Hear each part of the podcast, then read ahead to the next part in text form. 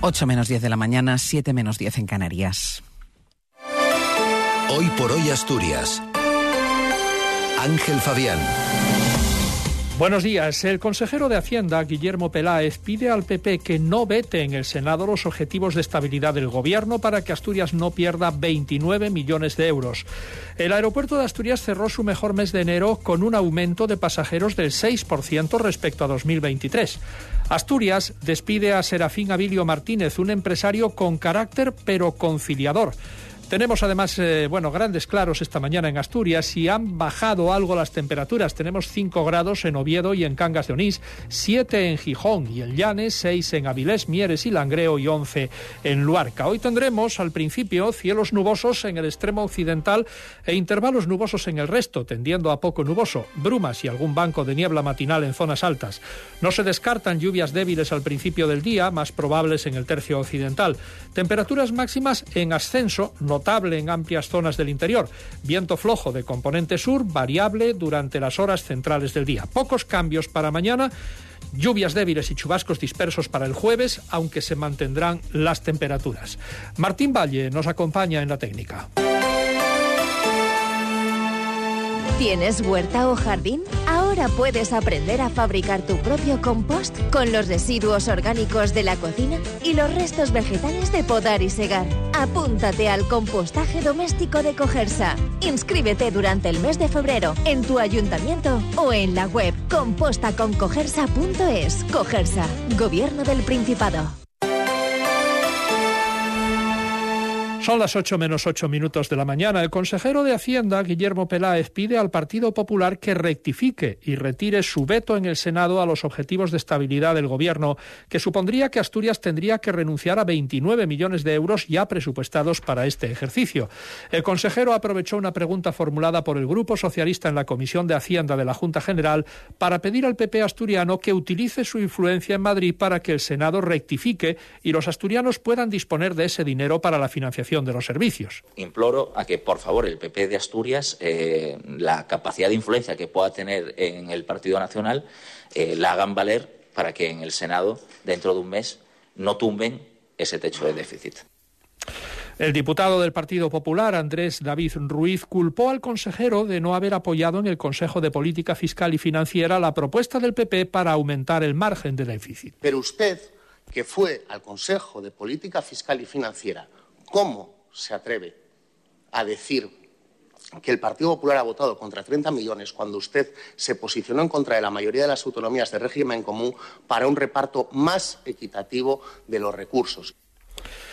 La consejera de Transición Ecológica e Industria, Nieves Roqueñí, que ayer visitó las instalaciones de Asturiana de Fin en San Juan de Nieva y la nueva nave de producción en la que el grupo ha invertido 300 millones de euros, reconoce la importancia de los costes energéticos para empresas electrointensivas y aboga por un marco regulatorio de los precios de la energía. Tenemos que insistir con el, con el Ministerio, con el MITECO, en la parte de energía, eh, para que haya un marco regulatorio adecuado a, estas eh, empresas como digo, tanto con el Ministerio de Industria como con el Ministerio de Transición Ecológica estamos eh, pues, eh, reclamando ese precio de la energía que, que haga que nuestras eh, empresas sean competitivas a nivel europeo, yo diría que a nivel mundial también.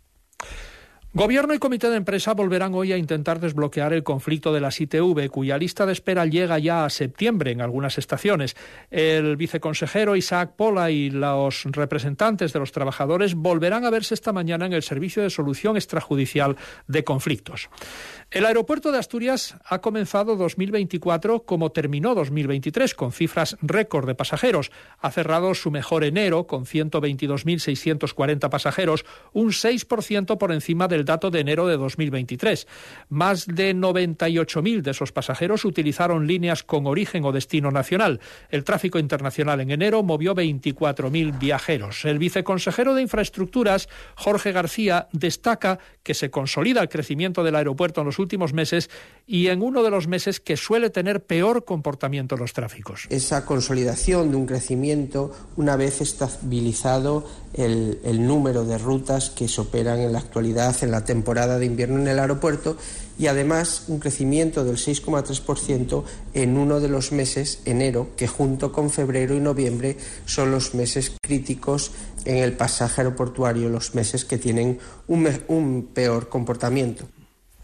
Asturias despidió ayer a Serafín Abilio Martínez, el que fuera líder de la patronal asturiana de la construcción durante tres décadas, fallecido el domingo a los 82 años.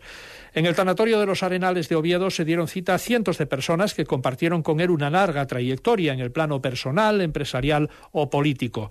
Entre sus logros más destacados, la creación de la Fundación Laboral de la Construcción, pionera en España y después copiada en el resto del país, y la unión de los constructores asturianos en una sola organización, la Confederación Federación Asturiana de la Construcción CAC Asprocon.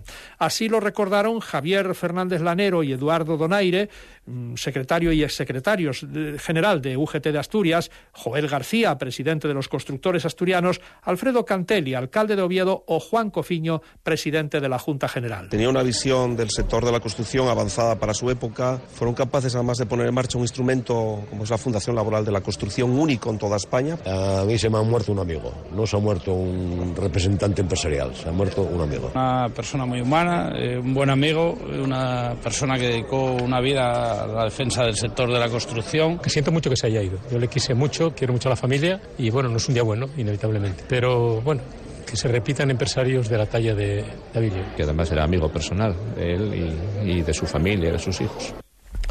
Más de 200 personas se concentraron y guardaron ayer a mediodía un minuto de silencio frente al Ayuntamiento de Oviedo en memoria de los dos guardias civiles fallecidos el pasado viernes en Barbate durante una operación contra el tráfico de drogas cuando la Zodiac en la que trabajaban fue arrollada por una narcolancha. En la concentración, en respuesta a la convocatoria de la Federación Española de Municipios y Provincias, que se llevó a cabo en ciudades de toda España, estuvo el jefe de la Guardia Civil de Asturias, el coronel Francisco Javier Puerta, que, respetando el momento de luto no quiso hacer ningún tipo de declaración. Sí las hizo el alcalde de Oviedo, Alfredo Cantelli, que denunció la falta de medios con la que los guardias civiles se tienen que enfrentar al narcotráfico en aguas del estrecho y atacó al ministro del Interior, Grande Marlasca. No tenían lo que tenían que tener para estar ahí defendiéndose. Por eso una llamada al gobierno de la nación, al ministro, que los dejó allí tirados, materialmente tirados, sin poder defenderse. No hay derecho. Un recuerdo para todas las familias, para la Guardia Civil, y que, que viva la Guardia Civil siempre y que sea protegida como se merece, que en este caso no lo fueron ni mucho menos. En el minuto de silencio estuvo toda la corporación eh, municipal. Están escuchando hoy por hoy las noticias de Asturias en la SER. Faltan dos minutos para las ocho de la mañana.